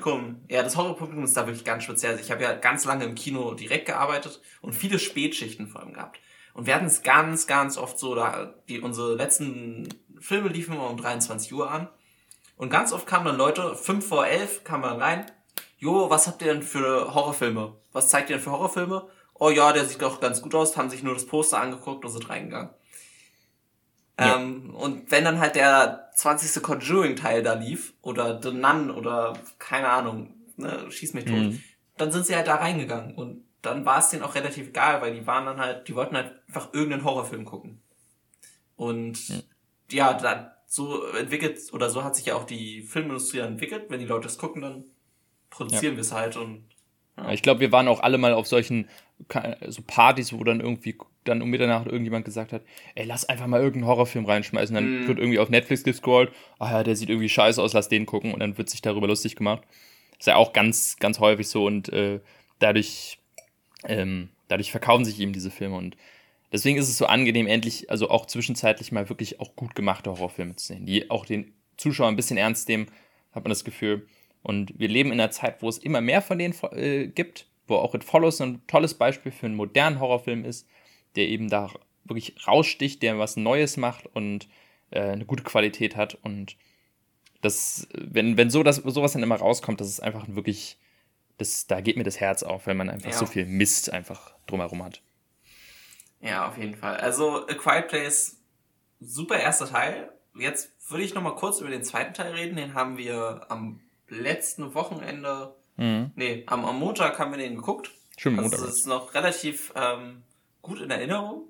Ich fand, es war ein sehr solider zweiter Teil. Ähm, also vor allem bei Horrorfilmen ist es ja eigentlich auch so ein Klischee, dass die zweiten Teil Teile dann nochmal einen ordentlichen Schritt schlechter sind als der erste. Also jetzt mal mit Ausnahme von, keine Ahnung, Scream vielleicht, da ist der zweite ja ganz gut. Mhm. Sind ja sonst die zweiten Teile vor hm, immer so ja mittelmäßig, aber Quiet Place 2 war auf jeden Fall solide. Ich würde sagen, er war nicht ganz so gut wie der erste, weil ja nicht so ganz diese ja, durchgängige Spannung und du wusstest so ein bisschen genauer, ach ja, die Charaktere überleben auf jeden Fall. Also hatte ich nicht so das Gefühl, dass jeder mhm. so ganz so krass in Gefahr wie beim ersten. Ja, ich muss ähm, auch sagen, ich, ich fand ihn auch ein bisschen schwächer als den ersten aus dem Grund, weil er mir doch zu ähnlich zum ersten ist. Er schafft es nicht so ganz, seine eigene Geschichte zu erzählen. Es ist halt wirklich komplett angeschlossen an den ersten und er hat so ein bisschen das Gefühl, es ist dieselbe Story nochmal, ein bisschen anders mit ein paar anderen Charakteren. Sogar das Ende ist theoretisch das exakt selbe, wenn man so will. Mhm. Und da, ja. da fehlt mir dann eben die Notwendigkeit von diesem Sequel. Das ist so ein Problem, weil ich fand, der erste Teil, der hat auf einem Punkt geendet, wo man sagte, alter, geil, schön offen gelassen, ähm, dabei kann, kann man es super belassen. Und ne, man kann es auch weitererzählen, aber ich fand, man musste es nicht. Und der Film hat mich jetzt nicht davon überzeugt, dass das super notwendig war, außer um Geld zu machen. Und deswegen finde ich den ersten dadurch einfach besser, weil er origineller ist. Ja, also ich hatte so ein bisschen das Gefühl, dass der zweite mehr oder weniger ein Setup-Film ist für einen dritten Teil. Tatsächlich. Ja, genau. Äh, also. Ich weiß nicht, ob er jetzt genug Geld dafür gemacht hat, dass er einen dritten kriegt. Ähm, aber er erweitert halt die Welt so ein bisschen und introduziert so ein paar andere Sachen, wie so Leute, die dann irgendwie ja, fast ein bisschen unter Einfluss von den Monstern stehen, hatte ich so das Gefühl, ohne ja. da jetzt auch wieder große Erklärung. Das macht der Film wieder gut. Er wirft dir wieder einige Sachen hin, ohne großartig zu erklären. Das ist immer ganz angenehm, aber ähm, er ist sehr viel Setup. Er ist ohne groß ja. die Story zu erweitern und auch die Story richtig losgehen. Für den zweiten geht sie auch wieder nur in der zweiten Hälfte. Also es ist nicht so ein schönes Cold Opening wie beim ersten. Ja, es ist eine Szene, aber es ist halt, wie ich so ein bisschen meinte, du hast halt nicht wirklich die Angst, dass jemand dann gleich stirbt. Also, weil genau. du halt genau weißt, das sind unsere, ähm, ja, drei, vier Hauptcharaktere, die überleben und ja, der, der eine schwarze Charakter stirbt dann natürlich wieder, aber sonst. ja, tatsächlich, ja, es ist wirklich. Ähm, ja, es ist, es, also wenn jetzt noch ein dritter Teil kommt, ich würde es mir nicht wünschen, weil ich habe so ein bisschen Angst, dass es dann so eine Richtung von einem also es wirkt so ein bisschen wie Walking Dead langsam, weil eben auch die Welt ein bisschen weiter mhm. aufgemacht wird und es werden andere Leute, also beim ersten Teil war es ja wirklich nur die Familie. Man hat auch gar nicht gewusst, okay, gibt es überhaupt noch andere Überlebende? Es wurde so ein bisschen angedeutet mit so ein paar Lagerfeuern, äh, aber man war nicht so wichtig, okay, sind die irgendwie die einzigen, die noch von der Menschheit übrig sind? In dem Film wird gezeigt, nee, sind sie nicht. Es gibt noch ein paar andere, die auch anders mit dieser ganzen Situation umgehen und andere Lösungen finden. Mhm. Und das wirkt dann wenn, wenn, wenn das jetzt immer weiter aufgemacht wird, wirkt das dann stark wie so ein, wie ein Walking Dead. Und ja. ich finde, das braucht der Film einfach nicht. Das, das, deswegen mochte ich den ersten halt an sich so, weil er in diesem kleinen Kosmos gespielt hat und nicht diese Welt, weil auch immer mehr dann versucht wird zu erklären, weil, ähm, wie ich schon meinte, im, äh, was ich gut im ersten fand, war, dass eben nicht erklärt, gezeigt wurde, wie der Ausbruch war. Und das wiederum ist dann, wird dann gezeigt im zweiten Teil. Das ist, glaube ich, direkt der Anfang, wo ich mir dachte, hm, ja, brauchte ich jetzt nicht, weil das war für mich auch ein bisschen unrealistisch, wie der ganze Ausbruch dann stattgefunden hat. Ja, also ein paar unrealistisch und vor allem, weil er so ein bisschen dagegen den, den ersten Teil geht, so ein bisschen Sachen, weil ähm, es wird halt gezeigt, ich glaube, das können wir jetzt auch groß, nicht, groß, ist kein großer Spoiler, es wird halt gezeigt, wie dann der Komet oder was auch immer, wo die Monster halt drauf sind, dann auf die Erde stürzt. Ähm, Und quasi innerhalb von zehn Minuten danach sind auf einmal die Monster in der Stadt bei denen. Und das macht halt eigentlich, im ersten wurde halt noch so gezeigt, ja, da war noch ein bisschen Zeit dazwischen, hatte ich so das Gefühl. Weil ja, da wurden ja quasi Zeitungen gedruckt, ja, genau. ähm, um, wo man sich denkt, okay, wenn, wenn, das macht ja eigentlich überhaupt keinen Sinn, dass man Zeitungen mit großen, lauten Druckerpressen irgendwie herstellt, ja. äh, um Leute zu warnen, dass sie keine Geräusche machen sollen. Ähm, eigentlich genau, total absurd, äh, dass das man sich diese so Fragen, ja, die Fragen stellt man sich dann automatisch, wenn eben der Ausbruch gezeigt wird und direkt gezeigt wird, die sind sofort raus, rausgerannt, haben alle umgebracht. Wie nach fünf Minuten oder so ist, ist eben John Krasinski mit seiner Familie ganz alleine, wo man sich denkt, mhm. okay, es ging schnell.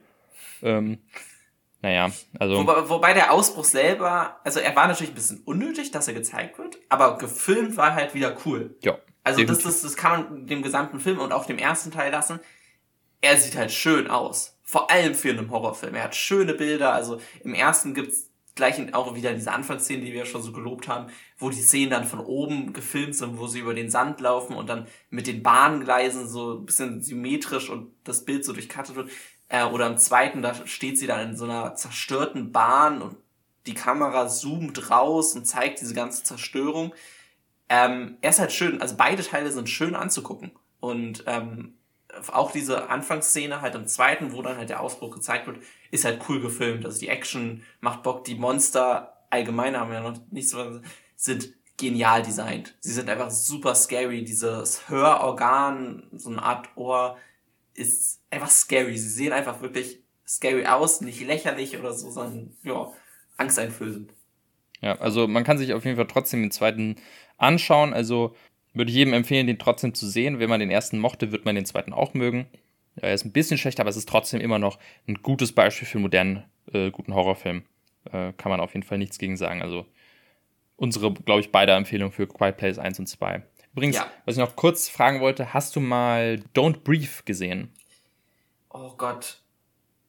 Don't Breathe. Ist es der, wo die irgendwie in ein Haus von einem Blinden einbrechen? Mhm. Genau. Okay, nee, dann habe ich, ich habe nur den Trailer gesehen. Ich war jetzt gerade genau. kurz verwirrt, ob, weil es gibt ja noch diesen, ähm, ich weiß nicht, heißt der Still? Ist auch ein ganz. Ja, den gibt's glaube ich auch. Den kenne okay. ich jetzt aber nicht. Da, aber da, da ist es nämlich, ja. Hm. Das ist auch so, oder? Nee, da, da ist es andersrum. Da ist die, äh, da bin ich jetzt gerade drauf gekommen, weil da ist die, ähm, quasi das Opfer ist taubstumm und wird dann, ähm, ja, quasi kommt ein Böser und versucht in ihr Haus einzubrechen. Und hm. also nur als kleine Empfehlung, weil Don't Breathe, der kam, glaube ich, auch vor A Quiet Place raus.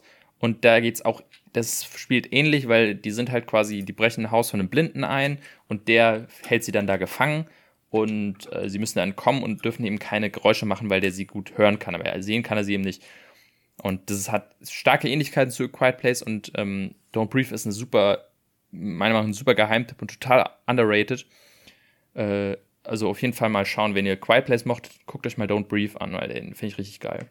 Der kriegt auch einen zweiten Teil, ne? Ich glaube, glaube ja. Dieses Jahr kriegt, kommt er sogar noch raus. Ach, das braucht man aber auch nicht. Das ist wieder so typisch. naja, aber das ist halt, das ist halt modernes Hollywood, ne? Wenn es jetzt mhm. erfolgreich läuft, kriegt er einen zweiten Teil. Ja. Ähm, ich, ich meine, wie, ja. wie oft haben wir jetzt noch wirklich alleinstehende Filme? Ja, aber ich hoffe, dass es keinen zweiten Teil von It Follows gibt, weil der funktioniert meiner Meinung nach wirklich sehr, sehr gut alleinstehend. Und da kommen wir dann auch direkt zu. Nämlich den Film, den ich letzte Woche, äh, letzte Folge gezogen habe. It Follows. Auch wieder ein äh, Horrorfilm. Ich glaube 2014 oder so kam der raus. Und ganz kurz zur Story.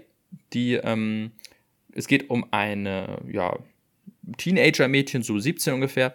Die heißt Jay und die trifft sich mit einem, mit einem Typen, die finden sie ganz gut. Und irgendwann haben die äh, Sex.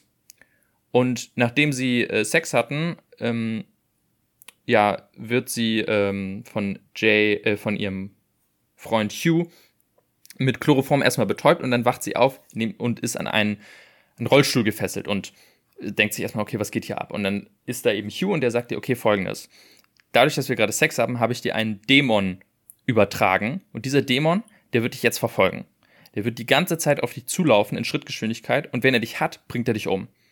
Die einzige Möglichkeit, wie du den los wirst, ist, wenn du den weitergibst an den nächsten. Also du musst mit jemandem Neuen schlafen und dann hat der den Dämon. Und das klingt erstmal ein bisschen absurd, auch für sie, aber irgendwann stellen wir fest, tatsächlich ist es genau so. der hat einen Dämon jetzt und der in Menschengestalt, der kann ihr seine, der kann seine Gestalt ver verändern und äh, ja, tarnt sich dann eben immer als ganz normale Menschen. Und der läuft einfach auf sie zu, in Schrittgeschwindigkeit. Nicht rennend und nicht irgendwie großartig, sondern einfach wirklich Schritt für Schritt. Aber irgendwann hat er dich eben und du musst eben vor ihm fliehen. Und da kommt der Name eben vor, It Follows. Und das ist im Grunde die Geschichte, wie versuch, äh, Jay versucht, mit auch der Hilfe ihrer Freunde, irgendwie diesen Dämon zu bekämpfen, loszuwerden, ähm, damit einfach erstmal zu leben. Und ja, ich ähm, würde dich erstmal fragen, wann und wie hast du diesen Film gesehen? Kanntest du die Geschichte schon vorher und hast ihn im Kino damals gesehen oder wie war das bei dir? Also im Kino habe ich ihn ziemlich sicher nicht gesehen. Ich weiß auch gar nicht, was der für ein FSK hat. 2012, okay, ich hätte ihn theoretisch gucken können. Ähm, nee, ich habe ihn von einem, von einem Kumpel von mir empfohlen bekommen, der ist ein großer Horrorfan, ähm, guckt sehr viele Horrorfilme. Und den haben wir dann halt irgendwann mal so abends geguckt, wo dann halt auch gesagt wurde, hey, wir gucken einen Horrorfilm. Es war jetzt nicht irgendwie auf einer Party oder so, sondern hey, wir haben uns wirklich getroffen, gucken einen Horrorfilm. Und er hat den halt empfohlen und ja, der ist halt super, ne? Also macht Spaß und dadurch habe ich ihn, glaube ich, das wird jetzt wahrscheinlich das dritte oder vierte Mal gewesen sein, dass ich ihn geguckt habe. Also ich habe wirklich oft geguckt. Ist auch wieder, weil der halt nicht ewig lang ist und ähm, eine ganz andere Art von Horror ist als jetzt klassischer ja, Jumpscare-Horror so ein bisschen. Hm.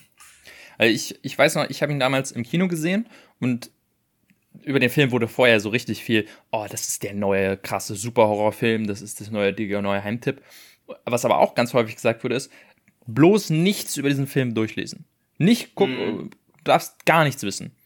Und das habe ich auch gemacht und ich habe erst nicht verstanden, warum eigentlich. Also so schlimm finde ich es nicht, wenn man vorher die Geschichte weiß. Ich glaube, was das Problem ist, ist, die Geschichte, wenn man sie so erzählt, klingt erstmal ein bisschen Quatsch.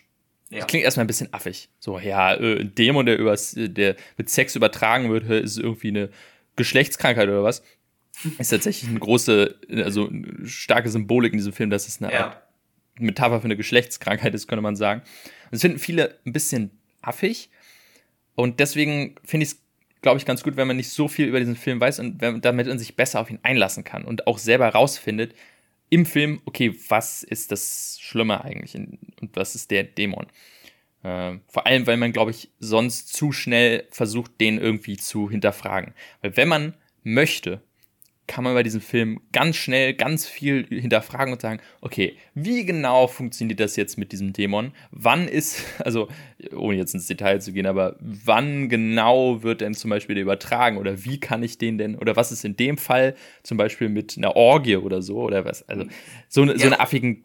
Ja, klar. Ja. Ne? Also oder sowas kann man sich dann immer fragen oder äh, ja, und aber darum geht es in diesem Film halt einfach gar nicht. Und ähm, das hatte ich tatsächlich auch gemerkt. Äh, ich habe den tatsächlich in der Uni gesehen, den Film. Ja, also als okay. ich damals Film, Filmwissenschaften studiert habe, hat mein äh, Dozent den uns gezeigt. Im, ich glaube, das Thema war irgendwie Bildräume und, und Montage oder so. Äh, da will ich jetzt gar nicht drauf eingehen. Aber ich habe gemerkt, dass viele den noch nicht kannten. Ich einer der wenigen war und auch der, einer der wenigen, der sie so richtig geil fand. So richtig viele saßen also, ja, für mich hat er jetzt nicht funktioniert. Ich fand ihn so ein bisschen doof. Also, was soll das? Und ähm, das fand ich krass dass viele sich da, auch, also viele so, so stark den hinterfragt haben und sofort, ja, das macht doch keinen Sinn und das ist doch, äh, das ist doch irgendwie dämlich, äh, was sollen der mir aussagen mit irgendwie Geschlechtskrankheiten, Sex ist böse oder was? Ähm, also, ja. ja also für, für mich habe ich immer den Film so wahrgenommen, als wäre das ein, ein böser Albtraum, muss ich tatsächlich sagen. Also, dass der gar nicht groß versucht, realistisch zu sein. Das liegt ja auch so ein bisschen daran, dass der keine Ahnung, er legt nicht fest, in welcher Zeit er spielt. Er legt ja nicht mhm. mal fest, ähm, in welcher Jahreszeit er spielt. Ne? Irgendwie am Anfang des Films schwimmt sie im Pool und am nächsten Tag läuft sie in dicker Jacke rum. So, also genau. ist alles so ein bisschen absurd und absichtlich absurd. Und deswegen soll man, glaube ich, auch das gar nicht so tief hinterfragen. Man kann natürlich trotzdem Theorien aufstellen und sagen, keine Ahnung, vielleicht könnte man das Monster so und so besiegen oder man könnte das und das machen. Aber er soll jetzt nicht, genau, er legt jetzt nicht fest irgendwie, ab dann zählt Sex und ab dann wird er übertragen und wenn das passiert, das zählt nicht oder keine Ahnung, was passiert, wenn zwei gleichgeschlechtliche oder so ein Scheiß. Ja, also ja genau. Es, hm. er will gar nicht dieses ganze Thema, sondern er will halt einfach diese ja Traum oder albtraummäßige Story erzählen. Mhm, genau. Und auch was, äh, was da auch mit reinspielt, ist zum Beispiel, das sind ja alles Kinder oder Heranwachsende, die sind alle so mhm. 17, 18 und du siehst eigentlich kaum Erwachsene in diesem Film. Kein ja. einziger erwachsener Charakter. Wenn, dann nur irgendwie kurz äh, äh, beim Vorbeilaufen, irgendwie out of focus, äh, irgendwie vom, von hinten, haben keine Sprechrollen. Die einzigen erwachsenen Figuren in dem Film sind immer die, die vom Monster ähm, gezeigt werden. Also das Monster hm. gibt sich dann als eine Erwachsene aus. Und das finde ich ganz spannend, weil das eben auch zeigt, das sind einfach alles Kinder und ähm, die zum Beispiel, die haben am Ende einen Plan, der eigentlich total bescheuert ist. Wo auch viele sich drüber aufregen und sagen, hä, das ist so ein dummer Plan und äh, sagen, der Film ist deswegen schlecht.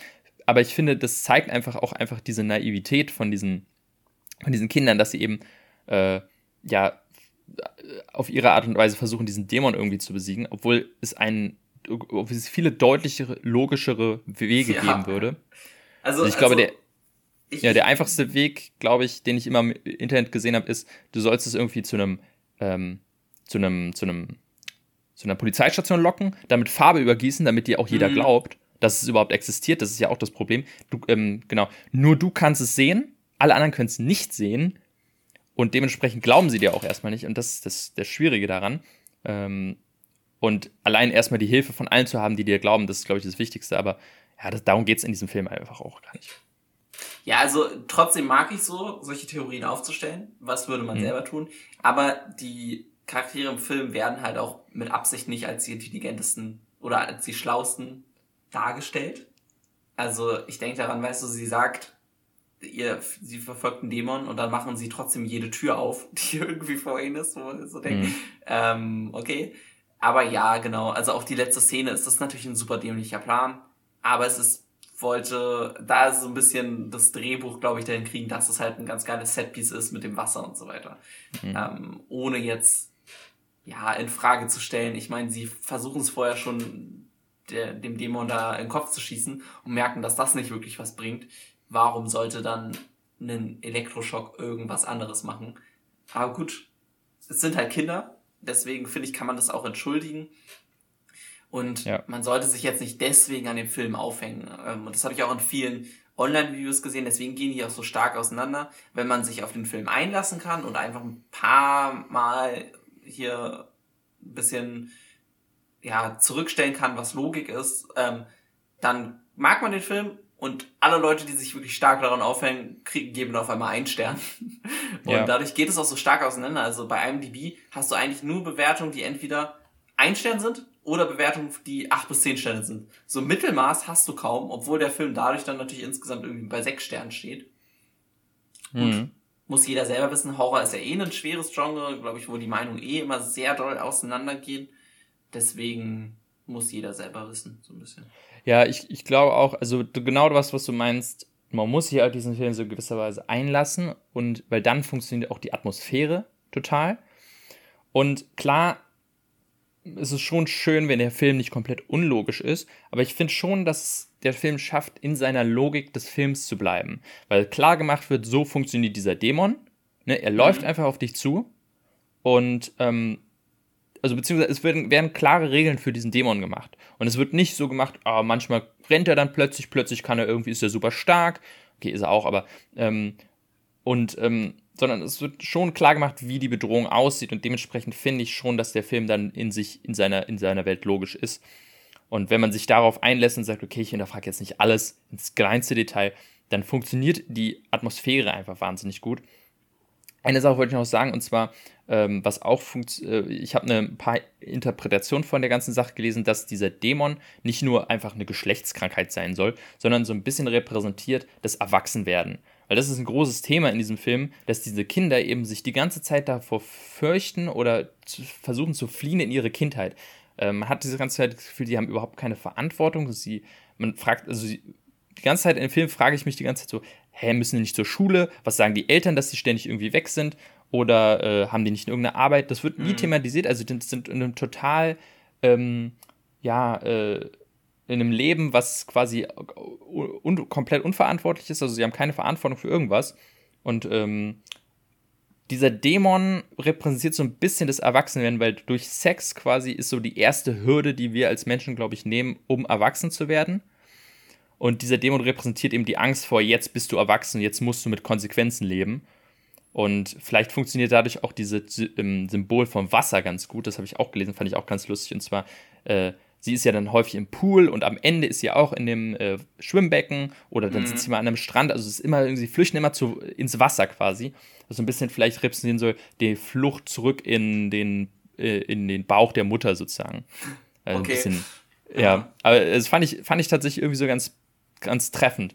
Und äh, dass das quasi so ein Thema ist, dass eben äh, die, die Schwelle von Kind zu Erwachsenwerden in diesem Film so ein bisschen gezeigt wird. Und mhm. Äh, deswegen auch, dass jetzt nicht nur so affig ist mit, Hö, das ist eine Geschlechtskrankheit, die laufen kann. Auch weil ja zum Beispiel die, ja, obwohl, aber auf jeden Fall ähm, fand ich das als Interpretation ganz, ganz treffend. was ich ja, auch also, sagen muss, ja. Nee, also man kann allgemein super viel in diesen Film mit rein interpretieren, ne? Also jeder mhm. kann da irgendwie so sein eigenes Ding draus machen. Genau. Gerade weil er halt so unglaublich viel offen lässt. Ja, das ist ja super bei dem Film. Also wie gesagt, auch er erklärt jetzt nicht unnötig, wo kommt der Dämon her, äh, mhm. wie genau ist seine Motivation. Das wird alles offen gelassen und dadurch macht er auch, ist er viel gruseliger. Ich muss auch sagen, ich finde dieses auf einen zulaufen in Schrittgeschwindigkeit, immer in derselben Geschwindigkeit, ey, ich finde das so scary. Es war einer ja. der wenigen Filme, die mich wirklich auch nach dem Kino mega fertig gemacht haben, weil ich dachte, wow, wie scheiße muss die Situation sein, wenn du genau weißt, du hast ein Vieh, das läuft dir die ganze Zeit hinterher, du kannst nicht vor ihm weglaufen, weil es wird dich, früher oder später wird es dich immer einholen. Du bist nie sicher. Jedes Mal, wenn du irgendwo sitzt und denkst, du bist sicher, weißt du, es läuft gerade irgendwo auf dich zu. Es ist vielleicht ein bisschen weiter weg, aber es kommt irgendwann an. Und diese Gedanken finde ich so gruselig. Und das habe ich mich auch richtig erwischt, wie ich nach dem Film äh, häufiger mal, da steht man an einer Bushaltestelle und denkt sich, okay, wenn ich jetzt da irgendwo über auf der anderen Straßenseite läuft gerade jemand, wenn der jetzt quasi auf mich zuläuft und der Dämon wäre, was würde ich machen? Also total scary, finde ich. Also viel, ja. viel, ähm, viel gruseliger, als wenn das, der Dämon jetzt zum Beispiel rennen könnte. Oder sprechen könnte oder so ein Scheiß. Ähm, deswegen finde ich auch zum Beispiel langsame Zombies gruseliger als schnelle Zombies. Ich weiß nicht, ob du da ähnlicher Meinung bist. Ja, es kommt so ein bisschen drauf an. Also, wenn ich jetzt entscheiden könnte, ob mich ein World War Z Zombie oder einen Walking Dead Zombie verfolgt, dann würde ich doch eher den Walking Dead Zombie benutzen. Ja, das, äh, aber. Aber ja, also ja. es ist halt so eine, so diese Art, ne, dieses langsame und dieses wirklich uneinholbare und, äh, oder, ja, du wirst immer eingeholt, äh, ist natürlich echt, hat so seine ganz eigene und vor allem, was der Film ja auch viel macht, ist so, dass er nicht immer diesen Fokus wirklich auf das Monster legt. Ne? Also es sind, gibt viele Szenen, wo im Hintergrund dann jemand den Charakteren hinterherläuft und du dir nicht mal hundertprozentig sicher sein kannst, ist das jetzt der Dämon oder ist das einfach nur eine random Person. Das ist, ähm, ja. Bis zur letzten Szene, die ja auch dann, da laufen tatsächlich dann die beiden Hauptcharaktere quasi ganz normal auf der Straße und im Hintergrund läuft einfach jemand hinterher. Es könnte eine ganz normale Person sein. Es könnte aber auch das Monster sein. Und das finde ich einfach richtig cool. Also das, ich mag sowas, wenn die Gefahr quasi im Hintergrund dann immer mal wieder hm, sich abspielt. Ja, das macht einen dann auch die ganze Zeit paranoid in diesem Film. Also das funktioniert super. Was ich auch ähm, ganz angenehm finde bei diesem Film ist, dass ähm, ne, es spielt ja mit diesem Ding, okay, der Dämon ist unsichtbar nur für, äh, ähm, außer für dich. Alle anderen sehen ihn nicht. Obwohl der Dämon trotzdem physisch in der Welt existiert, also du mhm. kannst ihn trotzdem anfassen und gegen ihn kämpfen oder so aber die anderen sehen ihn nicht. Und viele Horrorfilme sind, funktionieren dann so, dass es so, so in dieses Gaslighting geht, dass alle irgendwie ihr einreden, sie denkt sich das nur aus und niemand glaubt ihr und das die eigentliche Horrorvorstellung ist. Ähm, und das mag ich überhaupt nicht, das finde ich ganz schlimm. Also das ist mir ja. super nervig, wenn dann irgendwie, du hast zum Beispiel äh, der Unsichtbare, äh, der jetzt letztes Jahr rauskam, mhm. der funktioniert auch so ein bisschen so, wo dann irgendwie man sich denkt, ach, ja, wenn du es jetzt ein bisschen besser erklären würdest, dann würde dir auch Leute glauben. Und das regt ja. mich dann immer auf. Und hier in dem Film wird das einfach gar nicht Thema gemacht. Ähm, die Leute, man weiß nicht, glauben sie ihr, glauben sie ihr nicht. Bis zu einem bestimmten Punkt glauben sie ihr, also da glauben sie ihr auf jeden Fall, aber davor weiß man es nicht genau. Aber darum geht es auch gar nicht, weil die einfach trotzdem ihr helfen. Weil sie ja. ja trotzdem für sie da sind, weil sie sagen, okay, entweder sie ist jetzt verrückt geworden oder sie sagt die Wahrheit. In beiden Fällen braucht sie jetzt unsere Unterstützung und wir helfen ihr. Und das finde ich sehr angenehm und, und erfrischend, dass eben nicht dieser Fehler gemacht wird und äh, sich darauf fokussiert wird, hey, äh, die sind jetzt als Team, arbeiten die irgendwie zusammen. Das äh, mag ich ganz gerne. Ja, auf jeden Fall. Mhm. Also das, das ist so ein bisschen, das mag ich auch bei manchen Filmen nicht. Ich finde tatsächlich, der Unsichtbare macht es noch ganz gut. Ja, also ähm, er ist trotzdem ein super Film, aber da ist es mir zum Letzten aufgefallen. Ja, also es ist wirklich oft so in den Filmen, wo ich so denke, ähm, selbst wenn ich jetzt denken würde, jetzt, keine Ahnung, meine Freundin würde mir Scheiße erzählen, dann würde ich ihr trotzdem versuchen zu helfen, auf irgendeine Weise. Mhm. Ähm, ja. Und ich würde sie ja nicht komplett als dumm darstellen. Das ist so, ja, genau, in vielen Filmen reagieren dann Menschen so auf Sachen, wo man so denkt, so reagiert doch kein normaler Mensch, sondern, mhm. ja. Ja. Weißt du, was, äh, was mir gerade einfällt, was, ähm, also meine absolute Lieblingsszene aus diesem Film, ja, oder Szene, aber auf jeden Fall mein liebster Moment ist, äh, es gibt eine Szene, wo sie äh, von einem äh, Strandhaus wegfährt mit dem Auto und dann hat sie einen Autounfall. Mhm. Und dann wacht sie im Krankenhaus wieder auf und ist so ein bisschen ans Bett, nicht gefesselt, aber sie ist ja in diesem Krankenhausbett, wacht da auf und dann guckt sie so rüber äh, in den Krankenhausflur und hört da Schritte. Und, und liegt da so und denkt sich, scheiße, was mache ich hier? Äh, was mache ich jetzt? Und du hörst diese Schritte immer näher kommen und irgendwann siehst du, es ist ein Arzt, der vorbeiläuft. Und ich muss sagen, diese Vorstellung fand ich so schlimm. Stell dir vor, du hast diesen Dämon und dann wachst du in einem Bett auf, in einem, in einem Zimmer ohne Ausweg, ohne quasi zweiten Ausgang und weißt, okay, scheiße, wenn der jetzt gleich reinkommt, ich bin, ich habe keine Chance. Ja. Das fand ich so gruselig, diese Vorstellung. Und ähm, das, also der Film spielt halt wirklich mit diesem, mit dieser Angst wahnsinnig gut und äh, macht einen äh, total paranoid äh, für mindestens eine Woche, meiner Meinung nach. Das ist seit langem ja. mal ein Film gewesen, der mich als, als Horror-Enthusiast dann auch echt noch geschockt hat. Nicht während ja. des Films unbedingt super stark, aber wie gesagt, der lässt dich einfach nicht los. Wo, wobei er seine Momente hat. Also vor allem, wo ich denke, wo man eigentlich so das erste Mal so das Monster richtig sieht, wo sie halt, also da wird eine Scheibe eingeschlagen und dann rennt sie, rennt sie hoch in ihr Zimmer ähm, und macht die Tür zu und dann kommt aber eine Freundin von ihr und macht die Tür wieder auf und dann ist auf einmal hinter ihr so ein unglaublich großer Typ, der ist irgendwie von einem ehemaligen Basketballspieler gespielt mhm. worden, nee, gesehen. Und ja. der sieht dermaßen scary aus und das ist mit Abstand der beste Jumpscare in dem Film.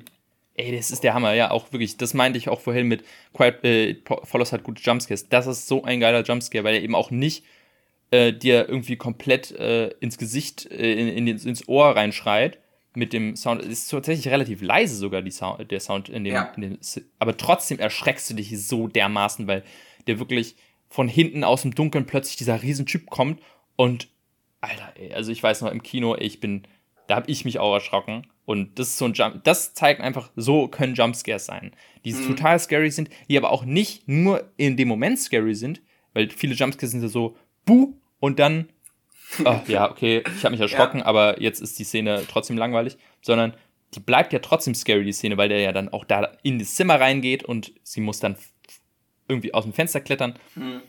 Und, äh, ja, also. Na, vor allem, was ich halt super cool finde, ist es nicht dieses klassische Jumpscare, die Kamera guckt irgendwo hin, da ist nichts, dann guckt sie wieder weg und guckt wieder hin und dann ist auf einmal was.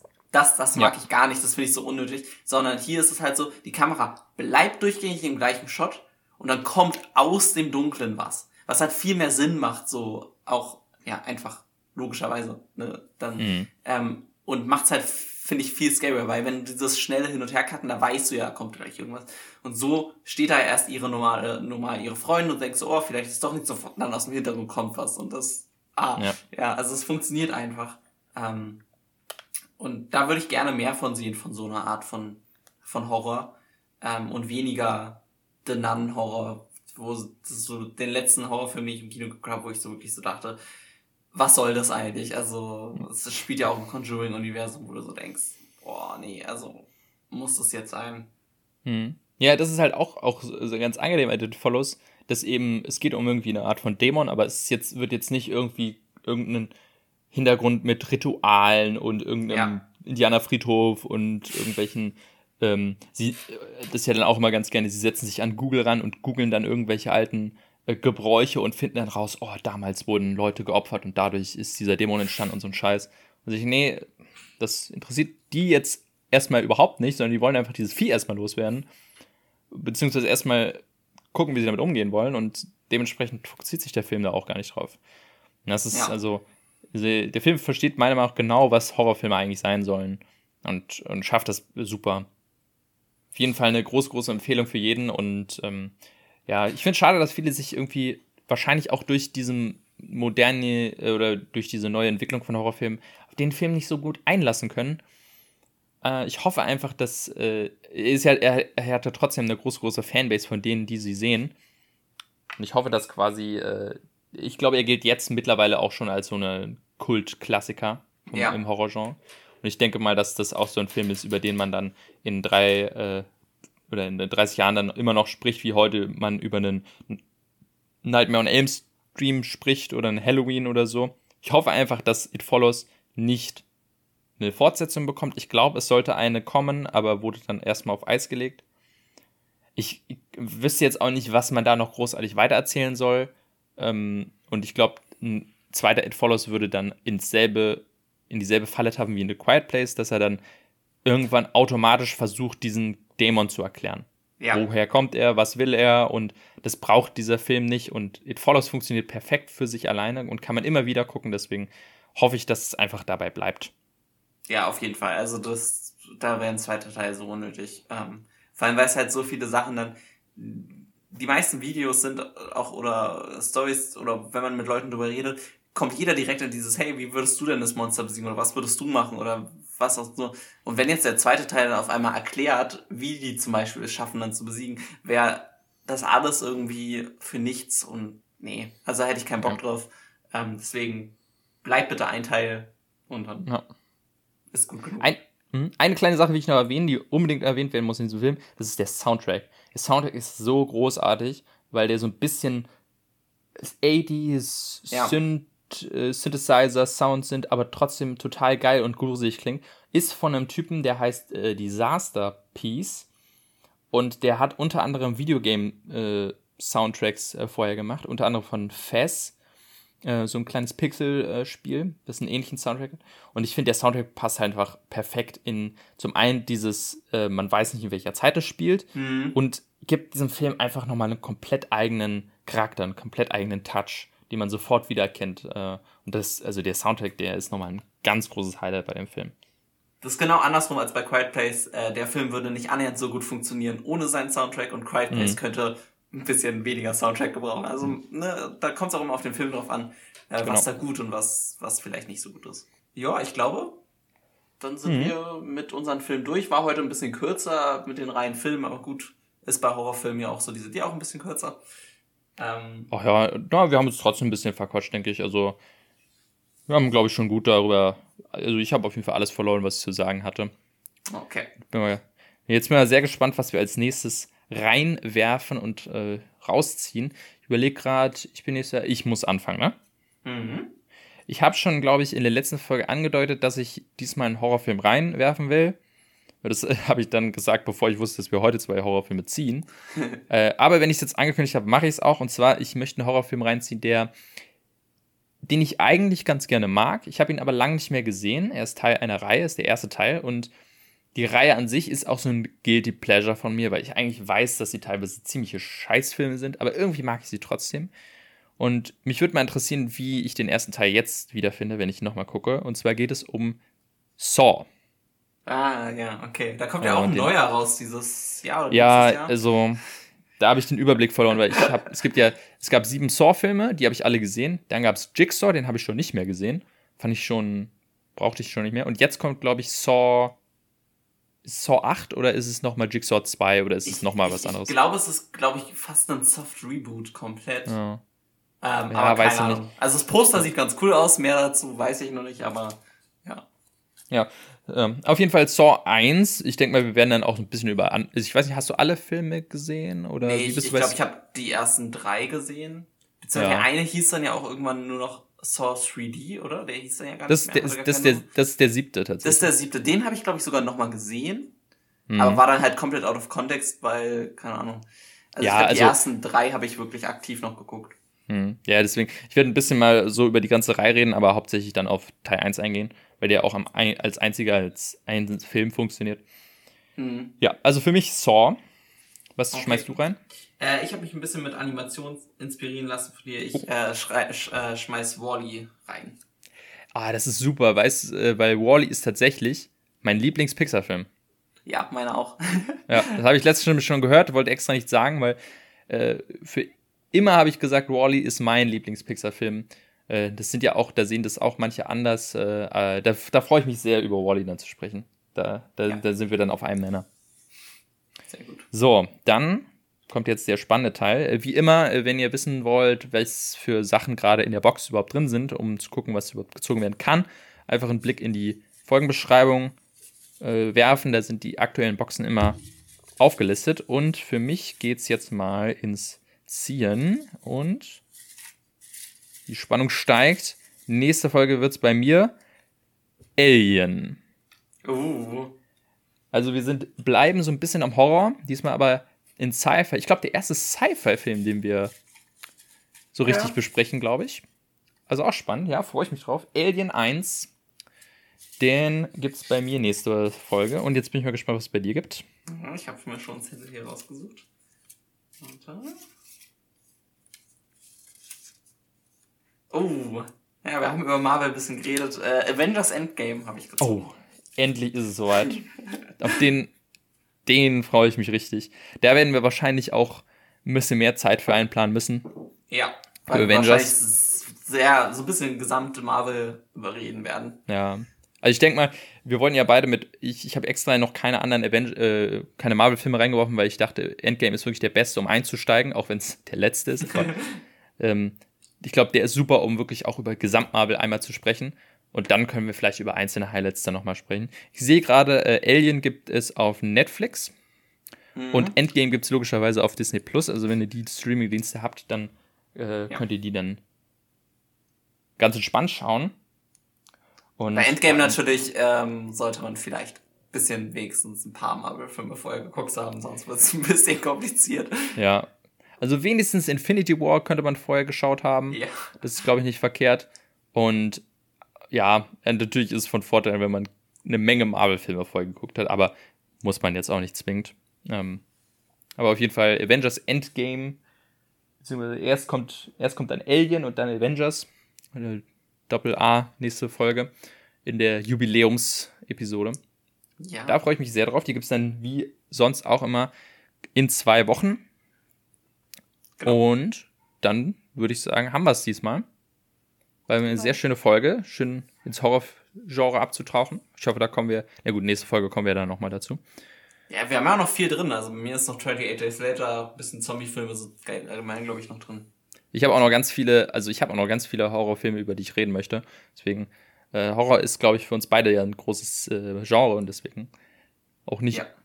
wird es auch äh, noch häufiger in diesem Podcast logischerweise auftauchen. Mal schauen. Ja, ich habe ja Saw jetzt gerade reingeworfen, also. Ja. Genau. Das ist kein Geheimnis, dass Horrorfilme hier ein Thema sind. Ansonsten, ja, dann würde ich sagen, belassen wir es dabei und sehen uns dann einfach bei der nächsten Folge. Ne? Genau. Bis dann. Ich freue mich. Ciao, ciao. Tschüss.